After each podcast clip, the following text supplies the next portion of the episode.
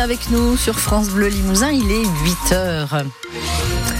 Le temps pour aujourd'hui, c'est un grand soleil qui va nous accompagner avec des températures de saison, c'est-à-dire assez agréables cet après-midi.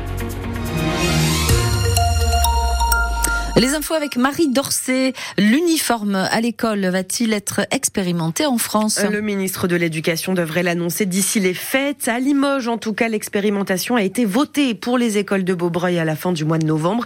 Et les principaux concernés ont pu s'exprimer sur le sujet hier lors du conseil municipal des enfants de la ville, Pierre Frasiac. Dans l'Assemblée, les avis sont partagés. J'aime pas trop les uniformes. Je suis entre oui et non. Moi, je trouve que c'est bien. L'uniforme, c'est bien pour Martin, 11 ans, surtout pour lutter contre le harcèlement. Parce que souvent, on se fait harceler à cause des habits, à cause de, par exemple, pas, t'as pas des Nike. Ça arrive plus souvent qu'on ne le croit. J'ai des copains qui se font embêter à cause de leur manière de s'habiller. C'est vrai que ça pourrait aider contre le harcèlement, selon Nesta, 10 ans, scolarisée à l'école Aiguepers, mais elle reste opposée à l'uniforme. Je suis pas pour, parce que, par exemple, si tu achètes beaucoup d'habits, bah ça servira un peu à rien. Des habits en trop et surtout, serait moins libre. Il y a les contre, les pour et ceux comme Garcia, collégien à Léon Blum, qui hésitent. Oui, pour un petit peu nous rendre un petit peu plus intelligent. Après non, parce que euh, pour l'hiver peut-être qu'on aura froid et en été, surtout on aura chaud. Demander leurs avis aux enfants, c'est important pour le maire de Limoges, Émile Roger Lomberti. Ils font partie de ceux qui sont directement intéressés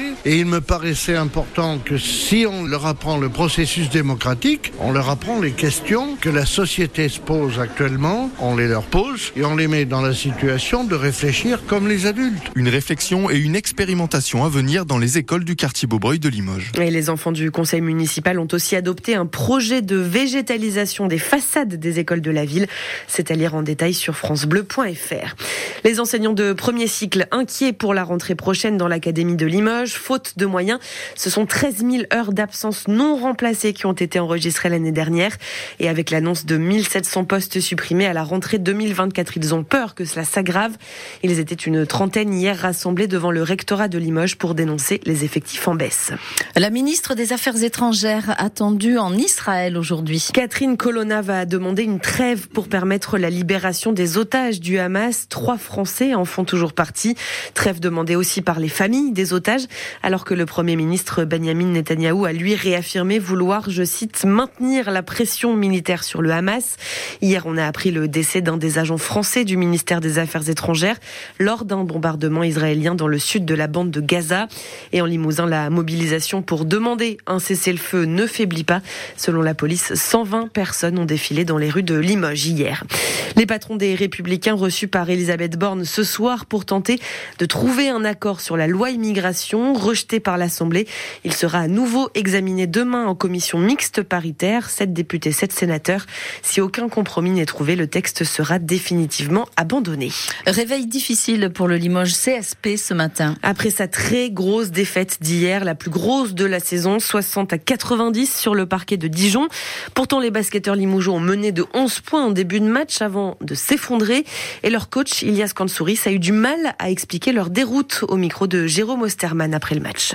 It's obvious that after the first 12 minutes, we didn't work as a team. Il est clair qu'après les 12 premières minutes, on n'a pas travaillé en équipe, on n'a pas exécuté en attaque et on n'a pas défendu comme il fallait. Avec 25 pertes de balles, tu n'as aucune chance à l'extérieur et pas seulement à Dijon. Pour être honnête, je n'ai pas trop d'explications car on a eu une très bonne semaine d'entraînement. Je veux revoir la vidéo avant d'en parler à mes joueurs. Je ne pense pas qu'on ait eu un excès de confiance. Dijon en voulait plus. Il jouait dur et on n'a pas répondu en équipe. Parfois le basket est très simple. Une équipe essaye de jouer vraiment dur et l'autre équipe ne répond pas. Ce qu'on doit faire, c'est retourner travailler et se servir de la semaine qui arrive pour préparer la venue de Nanterre. Une bonne équipe, euh, comme je vous le dis souvent, il faudra montrer euh, du caractère pour rebondir et voir comment on réagit. as we've said many times, show the character when they bounce back and how they react. Et on revient sur cette lourde défaite du Limoges CSP sur francebleu.fr et dans France Bleu Limousin Sport en podcast. Défaite aussi pour les joueuses de Fetia Basket lors de leur dernier match de l'année en féminine 2. Elles se sont inclinées 90 à 71 sur le parquet de Voiron. En handball, par contre, le LH rentre de Dunkerque avec une victoire 38 à 31. Le club Limougeau grimpe à la sixième place du classement de Star League et on souhaite aussi une victoire à nos handballeuses françaises ce soir. Elles affrontent leurs meilleurs ennemis, les Norvégiennes tenante du titre en finale du mondial. Coup d'envoi à 19h.